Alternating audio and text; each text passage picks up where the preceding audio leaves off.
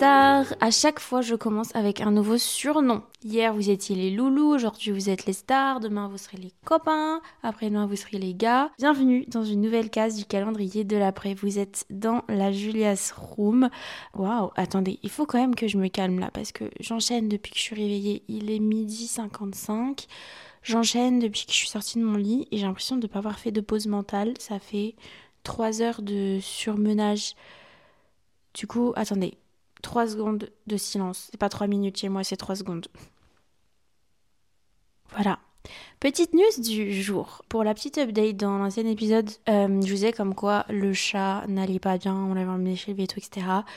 Il va mieux le petit père, il va mieux. Il n'est pas guéri, mais il va mieux. En fait, il faut juste voir comment ça évolue euh, son problème. Mais là, il est rentré à la maison, il se fait opérer. Euh, ça n'a pas changé grand-chose, son opération, à part un gros chèque euh, venant de notre part. Mais voilà, il va quand même mieux. Sinon, qu'est-ce qui s'est passé là actuellement ces derniers jours? Eh bien, pas grand-chose finalement. Euh, là, je suis trop contente. Après le podcast, enfin, je sais pas quand d'ailleurs, mais dans la journée, je vais pouvoir aller me faire une lessive et vous savez pas à quel point. Non, en vrai, on est tellement, si vous saviez, avec Nastasia, comme on est en surmenage. je pense que le fait que je sois allée à New York moi, ça m'a grave retardé sur beaucoup de choses euh, dans mon taf. Du coup, j'essaie de rattraper un petit peu, euh, un petit peu mon retard dans tout. Il y a énormément de trucs à gérer en parallèle du podcast et comme on est en retard sur les épisodes, enfin, on le fait vraiment au jour le jour, ça rajoute une charge mentale euh, qui est un peu angoissante. Mais c'est que du kiff parce que c'est vraiment un format qu'on aime trop. Mais oui, je suis trop contente parce que là, aujourd'hui, ma seule sortie du jour, dites-vous que ça, c'est dingue quand même. Mais d'habitude, le sport, j'en fais une de mes trois priorités dans ma vie. C'est-à-dire que même si j'ai des choses à faire en termes de travail, ça va passer quand même, enfin ça va pas passer à la trappe et je vais forcément trouver du temps à dégager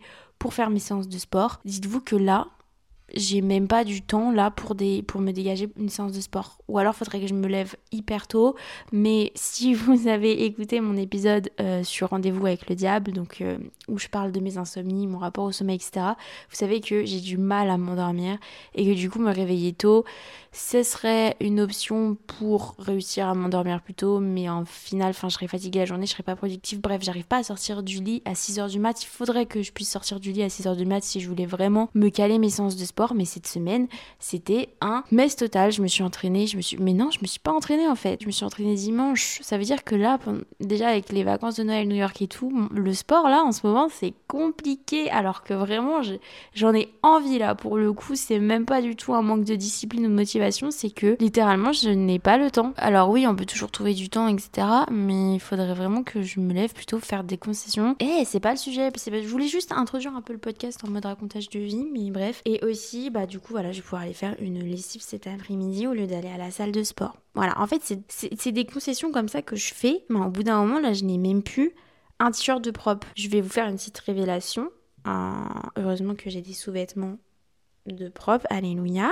Mais je n'ai plus de haut de propre. C'est-à-dire que de toute façon, là, je bouge pas de chez moi, je fais que bosser chez moi et que dormir. Bah, la nuit, quoi. Et donc, je, je garde mon, mon t-shirt de pyjama en dessous mes pulls du jour. En gros, quand je me change, je fais genre je suis habillée alors qu'en fait en dessous j'ai mon pyjama quoi. Voilà, bref, j'ai hâte d'aller à la laverie et pourquoi je vais à la laverie? J'ai une petite motivation. Pas loin, j'ai mon mondial relais et il m'attend un petit colis Mmh, trop hâte. Non, en vrai, j'ai commandé du matcha là, mais je sais plus dans quel podcast je vous en ai parlé. Mais attendez, mais c'est pas possible, je vous en ai parlé dans un autre euh, épisode, j'ai dû supprimer. Je, sais pas. Euh, mais là, j'ai commandé ouais, le, le matcha, euh, Matcha de Stell. J'ai de tester en fait, parce que je suis à la recherche d'un matcha que je pourrais apprécier. Je suis pas très très fan de cette boisson, mais euh, de toutes les vertus qu'elle peut apporter, j'avais trop trop envie de m'y mettre. Je sais pas pourquoi je me suis emballée dans un racontage de vie, parce que en plus je voulais vous faire un épisode hyper motivant, euh, boostant, et là on est sur du blabla. Mais quand bien même, on va commencer l'épisode du jour.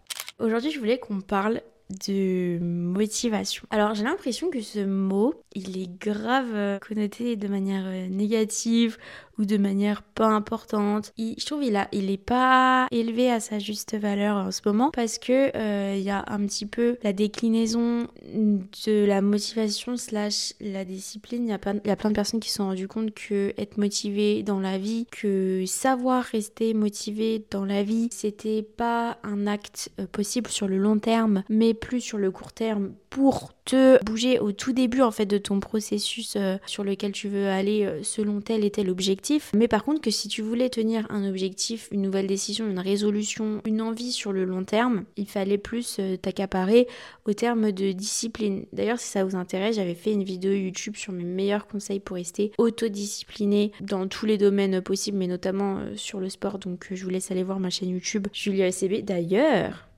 hum, hum, hum, attendez, je crois que j'ai un petit rototo qui arrive. c'est le collagène. Comme d'habitude, quand j'enregistre un podcast, soit je bois du collagène, soit j'ai bu mon collagène euh, avant. Et d'ailleurs, euh, si vous avez écouté mon épisode sur la liste de mes envies, je vous avais dit hein, que je voulais me tenir au collagène. Pour l'instant, c'est chose faite. Je suis trop contente. D'ailleurs, si, voilà, bah, je crois que ça revient exactement à la même chose que je voulais dire. Si vous avez écouté mon épisode, la liste de mes envies, hein, c'est la case numéro 8 du calendrier de l'après, si jamais. Je vous disais comme quoi mon rapport à YouTube était compliqué. Je savais pas si je voulais vlogger à New York, que j'allais quand même prendre ma caméra au cas où. Ah, la vie que je suis une une youtubeuse dans l'âme, you know. Même quand j'essaye de m'en séparer, ça revient toujours à la trappe. C'est un peu mon ex-toxique YouTube. Enfin, c'est ma relation toxique. Mais pas toxique parce qu'il n'y a rien de toxique là-dedans, mais j'aime trop. Bref. Enfin, si. Il y a quand même des points négatifs, je vous en ferai un podcast, je vous l'ai dit, mais il faut que, faut que je pose les bases dans ma tête. Et du coup, dans ce. Et, et tout ça pour vous dire que je me perds, je parle trop, qu'est-ce qui se passe? Allô? Oui, tout ça pour vous dire que finalement, j'ai vlogué à New York, j'ai terminé le montage, la vidéo sort ce soir, jeudi en pleine semaine. On casse les codes ici. Trop hâte. Trop d'avoir vos retours. J'aime beaucoup le rendu de la vidéo. Ah, trop cool. Je suis trop contente. Bref, on revient sur le cas de la motivation.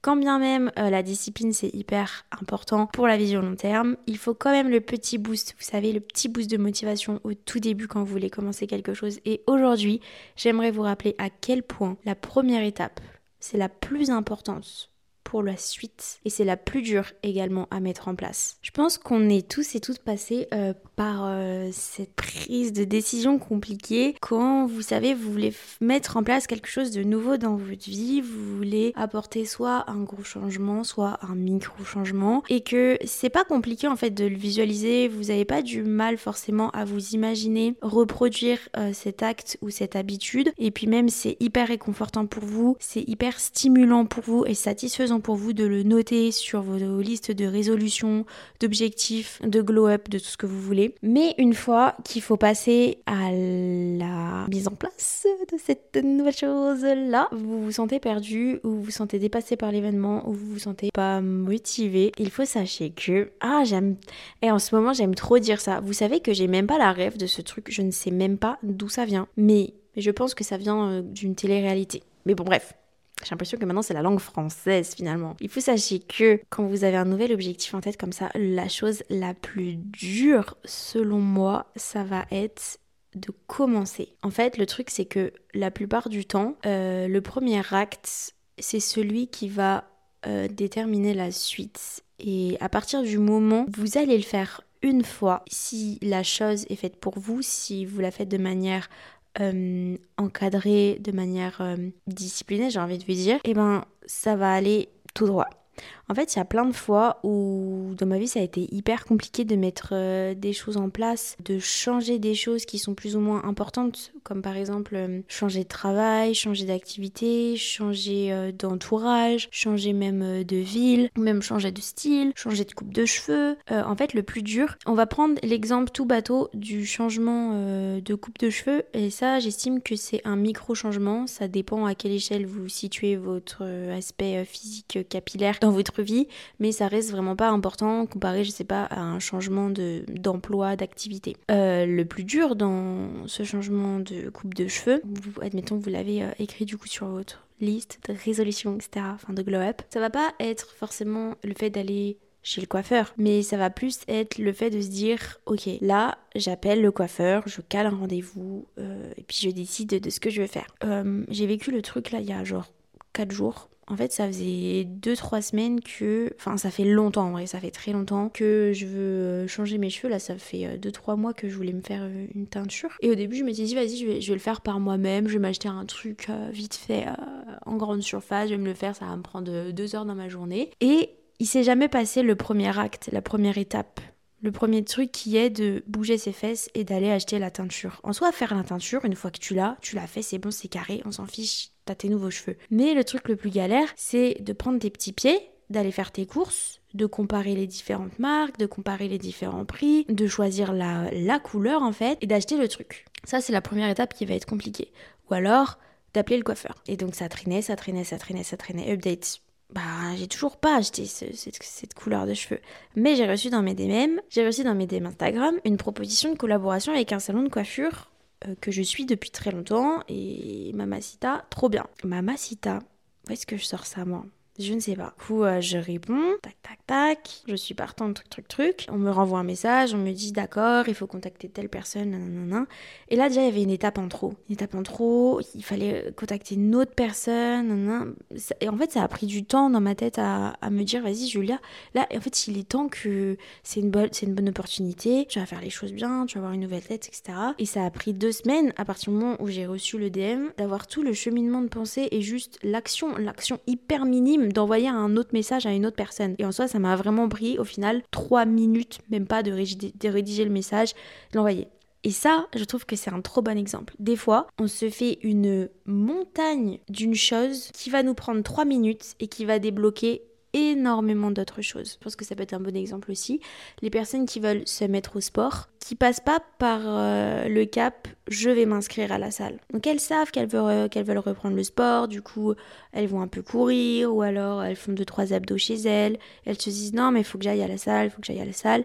Et puis le fait juste de s'inscrire, le fait juste d'aller voir quelqu'un dans un guichet, de comparer les prix, de se renseigner, de ceci, de cela, ça demande déjà un effort considérable dans leur tête, elles en font toute une montagne. Alors qu'en soi, il suffit de prendre 30 minutes dans ta journée en sortant des cours, en sortant du taf, ou le midi, de te rendre, aller dans trois salles de sport différentes, deux ou la première, de comparer, de faire le tour de la salle. C'est fait et tu te sentiras prête à commencer réellement tes entraînements de sport. Et pourtant, c'est quelque chose qui a pu traîner un an, trois mois, quelques semaines, parce que juste l'acte d'aller t'inscrire t'en faisait une montagne. Ça, vous voyez, c'est quelque chose qui me bloque énormément dans ma vie. Je sais qu'il y a plein de choses que je mets pas en place, que j'arrive pas à mettre en place, parce que j'ai l'impression que ça va être trop lourd à porter en termes de productivité, en termes euh, d'étapes, de tâches ou en termes de temps, et donc je ne le fais pas.